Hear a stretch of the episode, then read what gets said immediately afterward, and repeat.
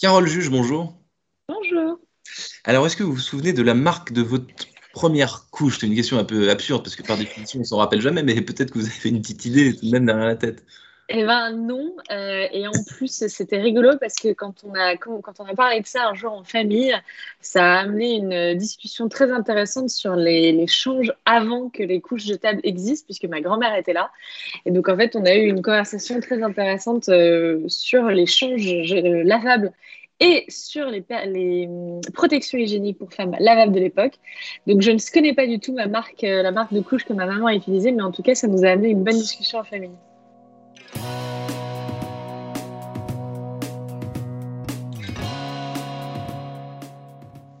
Bonjour à tous et bienvenue au Talk Dessineur du Figaro en visio. Euh, aujourd'hui, euh, sur mon écran et sur le vôtre, Carole Juge, qui est fondatrice de June, des soins, des accessoires, des produits pour les bébés et puis pour toute la famille, en fait, finalement. Euh, vous êtes finaliste des Victoires de la Croissance cette année. et donc, vos produits, depuis 2017, sont tous responsables, transparents, sans entourloupe. C'est votre promesse, ça, depuis le début, ça n'a jamais changé. Tout à fait. Nous, en fait, on n'a pas du tout eu comme ambition de construire une marque de couche. Ce qui nous intéressait, c'était vraiment de pouvoir construire une marque de produits sains et de produits très transparents pour justement bah, remettre un petit peu la vérité au cœur des discours marketing et d'amener des produits sur lesquels les gens peuvent avoir une confiance absolue. Et ce qui nous a amené à faire tous les produits qu'on a fait de la manière dont on les a fait.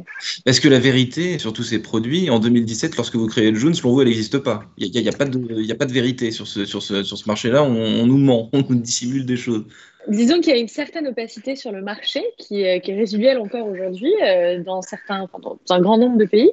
Euh, notamment sur l'absence de législation. Et comme il n'y a aucune loi qui encadre la fabrication d'un certain nombre de produits, notamment les couches, bah, au final, chacun peut faire un petit peu ce qu'il veut. Mmh. Et euh, c'est quand même dommage parce qu'il euh, il y a des réglementations qui sont très strictes, notamment sur la cosmétique, qui date d'il y a longtemps. et bah, c'est très dommage qu'il n'y ait pas de réglementation sur les, les produits d'hygiène pour enfants. Donc nous, on s'est mis volontairement des barrières pour élever les standards et pour justement proposer des produits d'une qualité supérieure et d'une traçabilité surtout supérieure. Traçabilité supérieure, et donc vous, donc cette, euh, cette envie euh, de, de, contre-opacité, euh, si je puis dire, j'imagine que ça vous a valu quelques bâtons dans, la, dans les roues, quelques contraintes. C'était pas simple, j'imagine, au départ.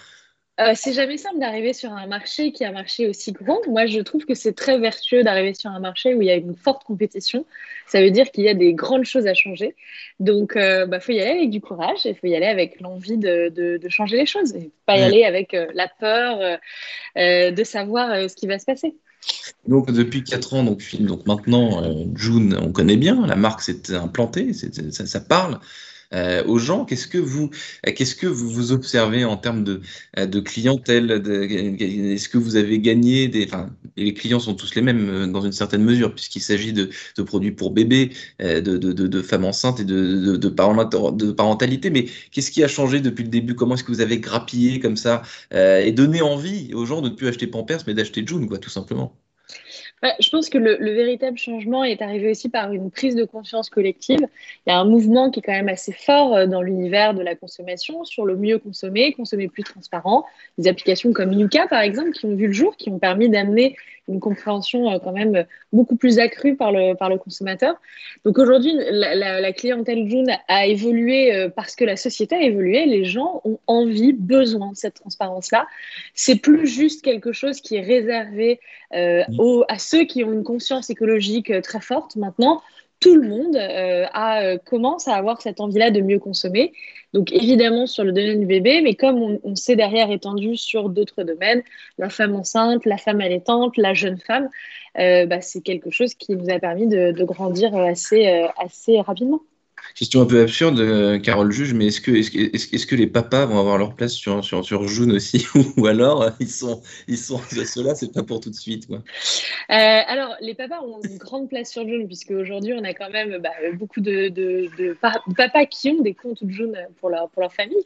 c'est vrai qu'on s'est posé la question de faut-il ou pas aller sur le le secteur du jeune papa. Mais bon, il y a des marques qu'on aime beaucoup comme Horace qui font ça très bien. Donc on s'est dit que pour l'instant, on allait rester sur, le, sur la mère et l'enfant qui sont un petit peu notre cœur de cible. En quatre ans, Carole Vuge, est-ce que euh, votre, euh, je sais pas, des, convictions que vous aviez au départ, euh, des certitudes peut-être ont changé? Comment est-ce que vous avez fait évoluer votre, business model, vos, ambitions? Est-ce que, est-ce que, je ne sais pas, des certitudes qui n'en sont plus ou des, nouvelles certitudes peut-être? Je pense qu'une une chose qui a beaucoup changé, en fait, on n'a pas du tout commencé le jour en se disant on va révolutionner une industrie, on va révolutionner un marché. Euh, à plusieurs niveaux. C'est quelque chose qui, évidemment, euh, est, toujours, euh, on espère avoir un impact aussi fort, mais c'est pas, pas facile de se dire on va en effet l'avoir. Mmh. je pense que ce qui a beaucoup changé, c'est la perception de. C'est une, une, interrogation et, une, une volonté qui transcende complètement juste le parent français.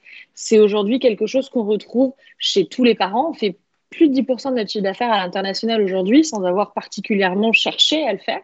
Mmh. Euh, on a levé des fonds l'année dernière euh, en fin d'année pour commencer justement à structurer cette expansion parce qu'on on a réalisé que c'était pas un problème franco-français, c'était pas les parents franco-français qui avaient une problématique sur la transparence, la traçabilité.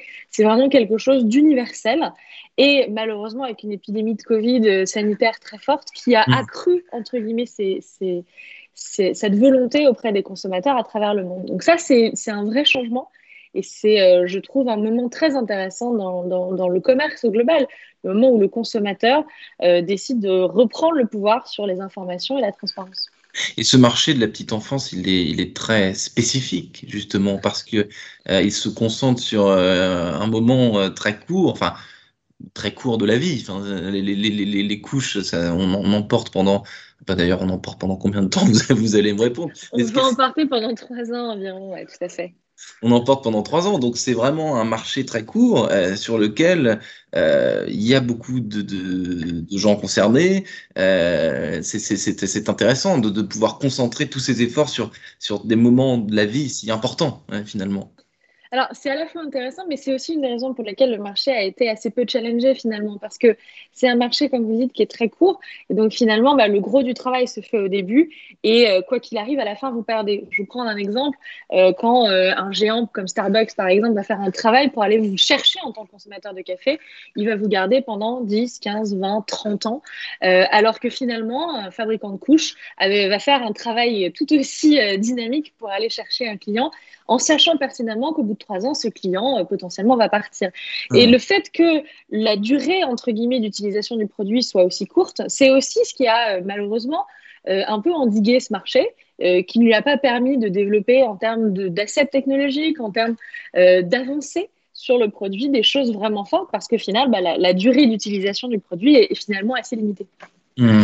Euh, Carole, je l'ai dit au début, vous êtes finaliste des Victoires de la croissance, dont le Figaro est partenaire. La croissance, elle se caractérise comment? Chez vous Vous me disiez à 10% du chiffre d'affaires à l'international sans que vous le vouliez. Est-ce que finalement, euh, ce chiffre de 10%, ça vous fait réfléchir? Est-ce que vous vous dites, tiens, donc euh, à l'étranger, ça marche, on n'avait pas spécialement anticipé ça Est-ce qu'on va un peu se concentrer sur, sur, sur l'étranger ou? Bah, clairement, les, prochains chapitres de June passent par euh, toutes les choses qu'on n'a pas encore faites, qu'on a faites, mais de manière assez sporadique.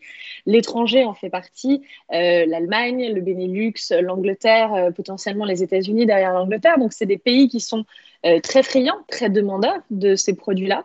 à côté de ça, on a aussi une entrée en distribution. On est présent maintenant depuis quelques mois dans environ 150 pharmacies.